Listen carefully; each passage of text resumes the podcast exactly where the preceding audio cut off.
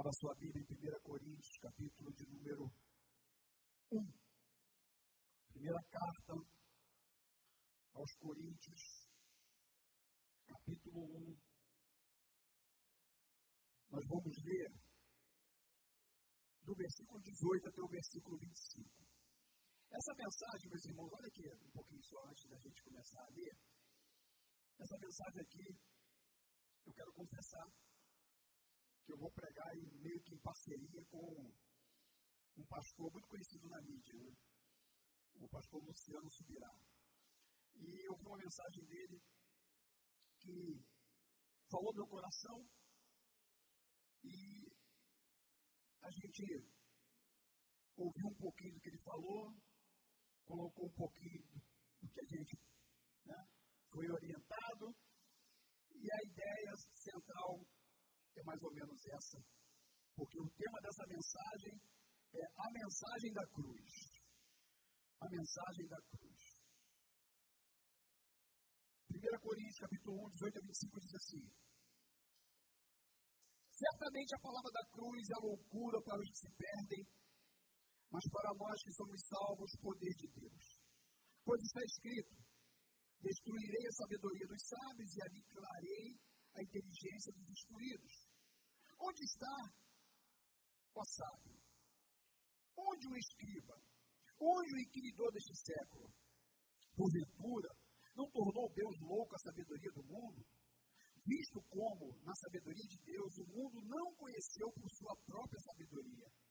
Aprove a Deus salvar os que creem pela loucura da pregação. Porque tanto os judeus pedem sinais, como os gregos buscam sabedoria. Mas nós pregamos a Cristo crucificado, escândalo para os judeus, loucura para os gentios, para os que foram chamados, tanto judeus como gregos, pregamos a Cristo, poder de Deus e sabedoria de Deus, porque a loucura de Deus é mais sábia do que os homens, e a fraqueza de Deus é mais forte do que os homens. Feche os seus olhos. Senhor, muito obrigado por esse tempo de louvor, de adoração, de santa ceia, e agora, Senhor, com a tua palavra, o que nós pedimos é a tua direção, a tua orientação, que o teu Espírito possa falar através das Escrituras. Muito obrigado, em nome de Jesus.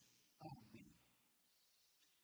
Meus irmãos, teologia da cruz é o assunto, a mensagem o ensino mais importante do Evangelho. É a base da nossa fé. Amém? Não existe Evangelho sem cruz. Já dizia o nosso querido pastor e saudoso pastor Cassiano. As mensagens dele, todas elas, passavam pela cruz, começavam ou terminavam. Né? A mensagem dele, como tem que ser, era cristocêntrica. E Martinho Lutero, que viveu no século XVI, também entendeu isso. Inclusive, ele participou de um debate teológico, lendo sobre isso, em Heidelberg, na Alemanha, onde ele trata desse assunto com maior destaque, justamente para confrontar os ensinos da igreja da época quanto à salvação. Os sábios daquela época que tentavam explicar a salvação pela meritocracia, pela filosofia humana. E Lutero então defendia que para discutir teologia, discutir salvação, não se devia passar por Aristóteles, por exemplo, e sim pela, pela grandeza de Deus, pelo abscôndito de Deus, né, pelos caminhos de Deus. Mas não, não passar, como eu, eu disse aqui, por filosofia, porque é o que estava na época, se tentando ensinar, mas sim pela cruz, pelo Senhor Jesus Cristo, pela fé e não por obras. E é justamente o que o apóstolo Paulo diz aqui no texto que nós lemos. Certamente, a palavra da cruz é loucura para os que se perdem, mas para nós que somos salvos, poder de Deus. Por outro lado, eu não posso pensar que a cruz por si só, ela tem poder para me salvar. Até porque o Império Romano sacrificou milhares e milhares de pessoas em cruzes de madeira. Era uma prática cruel dos romanos. Era uma morte humilhante. Era comum essa morte no tempo de Jesus. Gálatas, capítulo 3, versículo 13. Se você quiser anotar para depois, para ganhar tempo, até porque nosso tempo já né, foi. Mas Gálatas 3,13 diz assim: Maldito todo aquele que for pendurado no madeiro. Então, morrer na cruz era maldição, era uma vergonha. Só morria na cruz gente ruim, bandido, né? só homem perverso. Então, nós temos que entender que a cruz em si mesma não era nada. Inclusive, na era medieval, se vendia lascas supostamente da cruz de Cristo. Como se aquele pedaço de madeira tivesse algum poder. E, meus irmãos, se juntasse todas as lascas de madeira que foram vendidas como sendo a da cruz de Cristo, eu fico imaginando o tamanho dessa cruz. Porque o que foi vendido de pedacinho de madeira, dizendo que era da cruz de Cristo, Dá para fazer arca de Noé. Então, meus irmãos, a cruz em si mesma não tem nenhum poder. Mas o que tem poder foi a obra realizada na cruz por Cristo. Ela sim tem poder. É a mensagem da cruz que tem poder. Não é a cruz, porque tem gente que acha que é a cruz, né?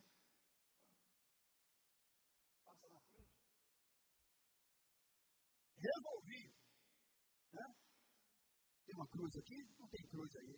Vou mandar botar uma cruz aí. Vazia, claro. Mas então, a cruz por si só, ela não tem poder. E a primeira coisa que a gente tem que entender é isso. Amém? Agora, eu não preciso, ou eu não posso, melhor dizendo, só saber que Jesus morreu na cruz para me salvar. Eu preciso ter conhecimento disso. João 8,32 E conhecereis a verdade, e a verdade vos libertará. Versículo muito conhecido. E hoje, então? Então eu não posso só saber, mas eu preciso conhecer essa verdade. Senão eu vou ser alguém que sabe, mas não conhece a verdade. E essa falta de conhecimento me impede de viver a liberdade em Cristo Jesus. Tem gente que sabe que Jesus morreu na cruz, mas não tem conhecimento da obra de Jesus. Tem uma história de Spurgeon, conhecido como príncipe dos pregadores, em que ele vai fazer uma visita a uma senhora e olha para um quadro na parede da casa dela e pergunta para aquela senhora: o que é isso? E ela respondeu dizendo que foi um presente de sua senhora, da sua patroa. Ela trabalhou por 30 anos de sua vida na casa dessa pessoa, uma pessoa de posse, rica. Então ela trabalhou na casa dessa pessoa por 30 anos. E quando essa pessoa morreu, deixou aquele papel para ela. E ela achando bonito, ela era analfabeta, não sabia ler, e achando bonito aquele papel, e grata, ela colocou num quadro e pendurou na parede. Quando Spurgeon se aproximou e pegou aquele quadro nas mãos, percebeu que se tratava de um testamento. E que a patroa tinha deixado seus bens para aquela mulher que trabalhara com ela por tantos anos. Aquela mulher não sabendo o que estava naquele papel. Um testamento. Muito dinheiro. Ela pegou o papel e voltou na parede. E depois de muitos anos, que Spurgeon vê o quadro e olha, e falou: Isso aqui é um, é um testamento. Ela deixou tudo para você. E aí correram atrás de um advogado e conseguiram a tempo receber para aquela senhora aquela fortuna deixada para ela. Mas ela já estava muito idosa e doente, então não pôde desfrutar da herança como devia. E essa história me faz entender que eu não posso só saber que Jesus morreu na cruz.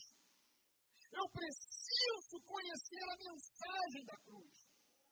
Senão eu vou ser igual aquela mulher. Eu olho para o papel e até acho bonito, mas não sei o seu conteúdo, o seu valor. A obra de Cristo naquela cruz é que tem valor. A mensagem da cruz é que traz salvação. Você pergunta para as pessoas às você, você sabe que Jesus morreu na cruz? Você é isso, é sim, Jesus morreu na cruz. Todo mundo sabe disso. Jesus morreu na cruz. Você perguntar, todo mundo sabe. Mas saber que Jesus morreu na cruz não adianta. Eu tenho que entender, que conhecer a mensagem da cruz. Romanos 10, 13, 16, porque todo aquele que invocar o nome do Senhor será salvo. Como, porém, invocarão aquele em quem não creram, e como crerão naquele de quem nada ouviram, e como ouvirão se não há quem pregue? Como pregarão se não forem enviados? Como está escrito, conformados são os pés dos que anunciam coisas boas, mas nem todos obedeceram ao Evangelho. Pois Isaías diz: Senhor, quem acreditou na nossa pregação? E assim a fé vem pela pregação, e a pregação pela palavra de Cristo. Então, a mensagem de Cristo ela precisa ser anunciada, ela precisa ser pregada. E a igreja tem essa responsabilidade. Eu e você, nós temos essa responsabilidade. Nós temos que pregar a mensagem da cruz. O Evangelho se resume nesta mensagem, nesta pregação, neste ensino. 1 Coríntios, capítulo 2, versículo 2, diz assim: Porque decidi nada saber entre vós, senão a Jesus Cristo e este crucificado. O que, que Paulo está dizendo? Olha, vocês estão falando um monte de coisa aí, um monte de filosofia, um monte de sabedoria humana. Eu decidi, não quero saber nada disso. O que eu quero saber é que Cristo morreu na cruz para me salvar. Essa é a mensagem. Não adianta você ver tantas pregações onde o homem está no centro, onde é para mim, onde é prosperidade o centro da mensagem, e você não vê em um momento ninguém pregando Jesus Cristo, pregando a cruz. Paulo não queria saber de filosofia para explicar Jesus, conhecimento humano. Não, ele tinha uma mensagem. Ele tinha uma mensagem. Jesus foi a cruz. Jesus morreu na cruz. E outra coisa, meus irmãos. Jesus não foi à cruz não por causa dos soldados romanos, não por causa de Judas, não por causa de Pilatos, por causa de Herodes, ou por causa do povo que gritava: crucificam, crucificam. Não! Era plano de Deus. Jesus se entregou. Ele deu a sua vida. Não foi ninguém que levou Jesus à cruz. Até porque João 10, 18 diz assim: olha, olha o que Jesus diz: Ninguém atira de mim, mas eu de mim mesmo a dou. Tenho poder para dar e poder para tornar tomá-la. Este mandamento recebi de meu Pai. Ah, dá para dar um glória a Deus aí não, meu irmão? Dá para dar um, um aleluia não? Glorifica Jesus aí. Então a primeira coisa é essa aí, ó. É ter conhecimento disso. A outra coisa é, não podemos falar de cruz sem falar de substituição que na teologia chamamos de sacrifício vicário. Lembra que nós lemos Isaías 53 para começar o culto? Nos fala muito bem sobre isso. Eu nem vou ler para me ganhar tempo aqui, porque eu botei um monte de versículo aqui, para vou pular esses versículos todos que eu já li. Então, eu e você, nós tínhamos uma dívida impagável. Até porque a minha lista, irmãos, eu para você uma coisa, hein? Estava surgindo, surgia. E a minha ficha dava uma volta nesse quarteirão ali. Era ruim, Regina. O negócio era difícil. Eu não fica rindo não, que eu sei que a também não é nada boa, não. É, é não. Então, meus irmãos, a nossa dívida é impagável. A minha lista de pecados dava volta no quarteirão. Nós sabemos que o pecado entrou por um homem chamado Adão e agora essa herança pecaminosa faz parte da humanidade. Como fazer? Como resolver isso? Se Deus é santo, se Deus é amor, se Ele é justo. E santidade de Deus e a justiça é coisa muito importante para Ele. Santidade e justiça é importante para Deus. Agora, olha só esse versículo aqui. Provérbios 17, 15.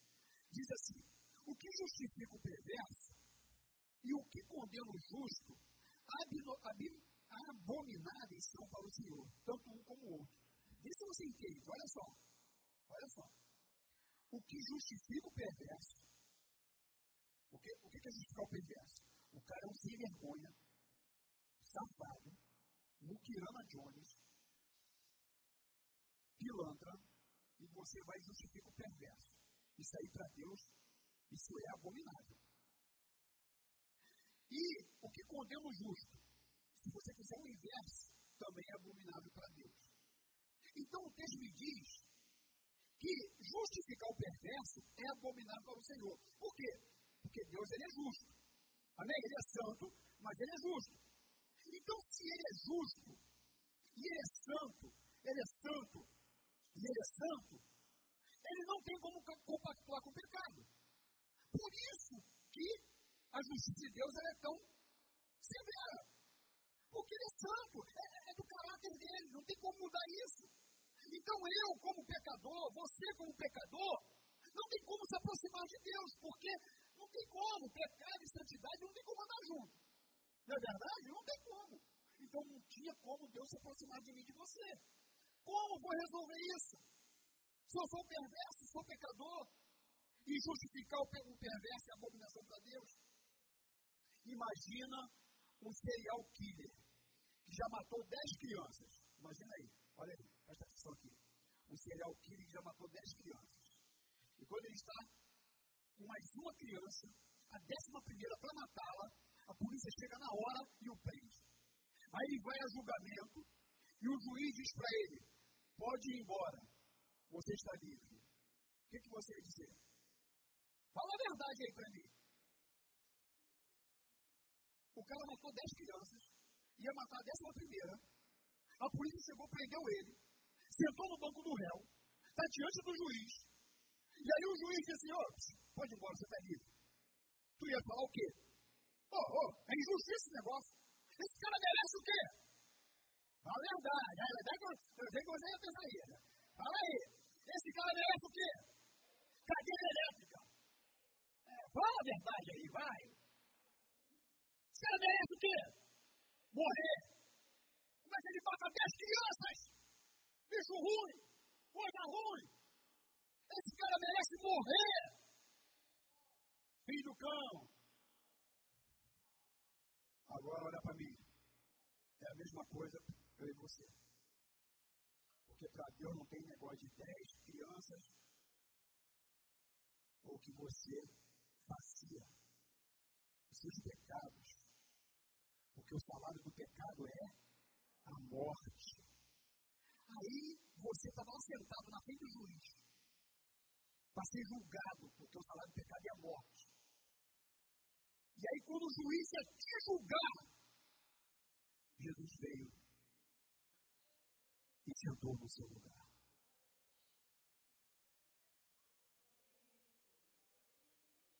Morreu por você.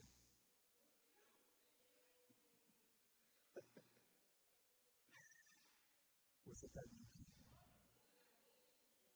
Você pode ir embora.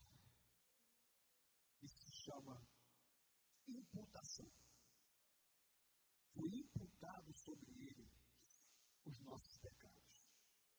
Amputação é quando tira. Um braço foi amputado. Am, tirado. Colocado. Isso é imputação. Foi imputado sobre ele os nossos pecados. Jesus assumiu o meu pecado e o seu pecado. A minha punição e a sua punição. Billy Graham disse que a santidade de Deus é algo tão sério que ele entregou seu próprio filho para morrer na cruz. Santidade de Deus é algo tão sério para ele tão sério para ele que ele entregou o seu próprio filho para morrer na cruz. Então a cruz por si só não tem poder. Olha o que diz João Batista em João capítulo 1, versículo 29. Eis o Cordeiro de Deus que tira o pecado do mundo. Deus faz dessa mensagem poderosa para a humanidade de várias formas. Por toda a Bíblia, essa revelação é muito clara. Poderíamos passar aqui um longo tempo citando o texto falando do sacrifício de Cristo. E Deus usou até Caifás. Até Caifás foi usado, porque em João capítulo 11, 49 52 diz assim, ó, Caifás, porém, um dentre eles, sumo sacerdote naquele ano, advertiu-os, dizendo, vós nada sabeis, nem considerais que vos convém que morra um só homem pelo povo e que não venha perecer toda a nação. Ora, ele não disse isto de si mesmo, mas sendo sumo sacerdote naquele ano, profetizou que Jesus estava para morrer pela nação, e não somente pela nação, mas também para reunir em um só corpo os filhos de Deus que andam dispersos. Uma outra coisa, meus irmãos, que a cruz a mensagem da cruz, ela nos traz benefícios. Jesus nos substituiu, nos propôs da cruz e produziu benefícios para nós. Porque o primeiro benefício é que eu fui justificado. Eu não só fui livre do banco dos réus, mas agora eu tenho acesso ao Pai. Agora eu passo pelo sangue de Jesus e saio do outro lado lavado, remido, justificado, santo. Agora Deus me aceita, porque eu passei pelo sangue de Jesus. Por isso que Deus me aceita. Romanos 3, 23 a 26 diz assim, pois todos pecaram e carecem da glória de Deus, sendo justificados gratuitamente por sua graça, mediante a redenção que há em Cristo Jesus, a quem Deus propôs o seu sangue como propiciação, mediante a fé, para manifestar a sua justiça, por ter Deus, na sua tolerância, deixado impune os pecados anteriormente cometidos. Tendo em vista a manifestação da sua justiça no tempo presente, para ele mesmo ser justo e o justificador daquele que tem fé em Jesus. Uma outra coisa, um outro benefício é que eu não carrego culpa. Meus irmãos, fala a verdade. Quando você entrega a sua vida para Jesus, não sai um negócio de surpresa assim. Porque o pecado, né? O pecado pesa. O pecado, ele, ele te pressiona para. Ele te oprime. O pecado traz peso para o coração, peso para a alma. E quando você entrega a sua vida para Jesus, quando ele começa a ser o Senhor da tua vida, a culpa ela não existe mais. Até porque Deus diz a Bíblia que ele lança no mar do esquecimento os nossos pecados.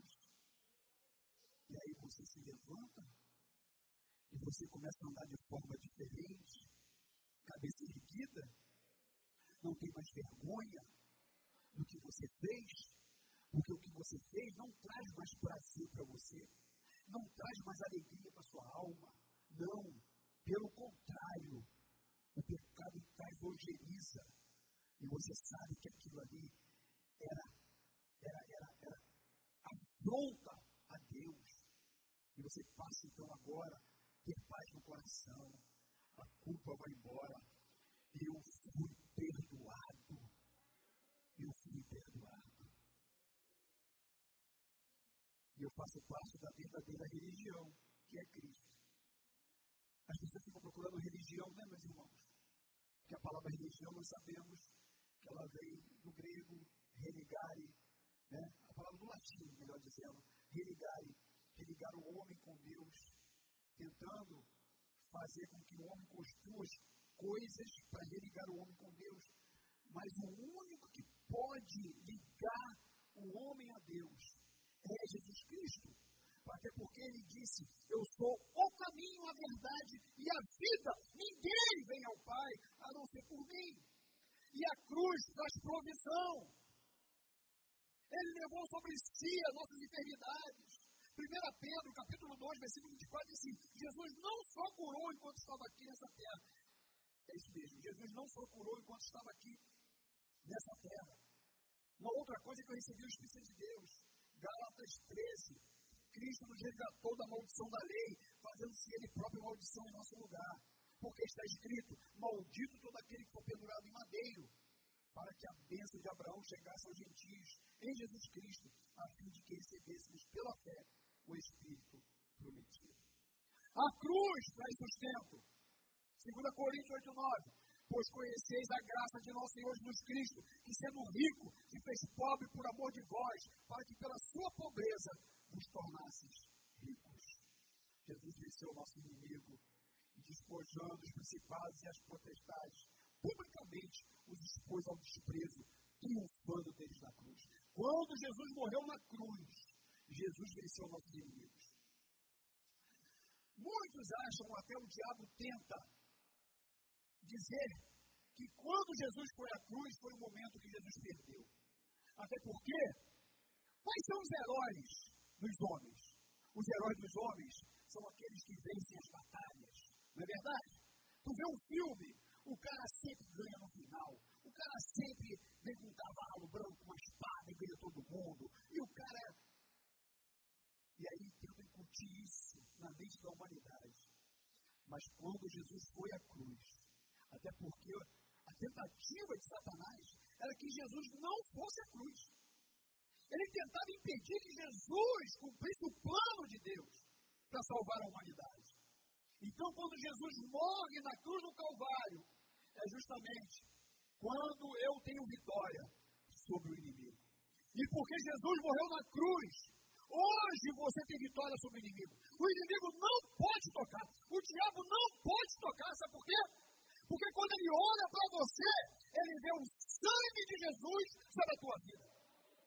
O sangue de Cristo é sobre você, então o diabo não tem como te tocar. Para isso manifestou o Filho de Deus, para destruir as obras do diabo. Temos responsabilidade com essa verdade revelada em nossos corações. Para terminar, temos responsabilidade com essa verdade revelada em nossos corações. Você tem responsabilidade com isso, sabia? Porque você criou nessa mensagem, você tem que se identificar com ela, você tem que se apropriar dela, você tem que confessar e mais, você tem que pregar.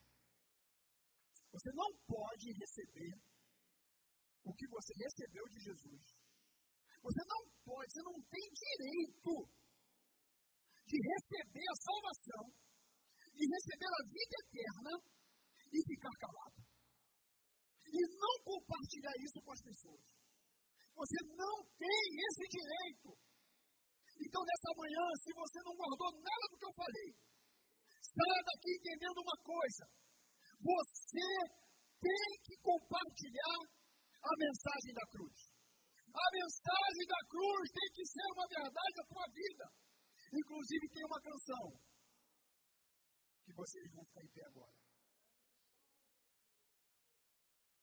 Vou levar a mensagem da cruz, não sei, quero saber. O Estevão vai tocar e você vai correr atrás. E você fica em pé. Porque você vai cantar essa canção nós encerrarmos essa reunião. Porque, fala aí, Estevão, abaixa a máscara. Wood Cruz elegiu tem como botar ali? Faz favor para mim. E você vai cantar. Porque eu quero que você cante. Cante com coração. Que você cante realmente entendendo o que você está cantando e obedecendo. Porque essa mensagem precisa ser divulgada, compartilhada. Porque assim como você foi salvo, tem tanta gente precisando de salvação hoje. Tem tanta gente indo para o inferno. E eu posso ser um agente de Deus. Eu posso conciliar o homem com Deus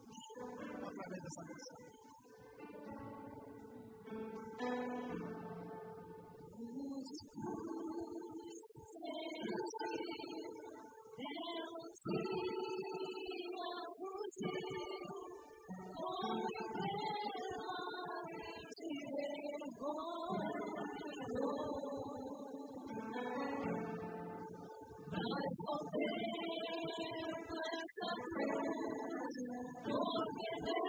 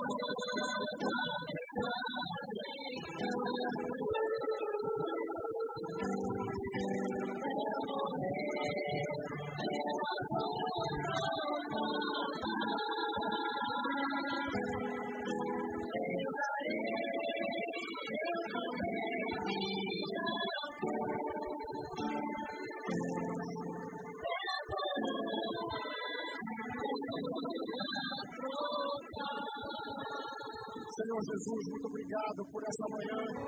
Muito obrigado, Senhor, por essa comunhão. Muito obrigado, Senhor, por termos tempo de louvor, de adoração, de ouvir a Sua palavra. Nós queremos verdadeiramente viver o que nós cantamos, o que nós ouvimos. Nos ajuda, Pai, a levar essa mensagem, a proclamar essa mensagem até a nossa morte, Senhor. Que possamos pregar com a nossa vida, que possamos pregar com as nossas atitudes, que possamos pregar com as nossas palavras. Nos ajuda a viver, a viver a mensagem da cruz. A mensagem da cruz seja uma verdade na nossa vida. Muito obrigado por causa da cruz, por causa da obra na cruz. É que nós estamos aqui nessa manhã. Nós te louvamos e te bendizemos em nome do Senhor Jesus.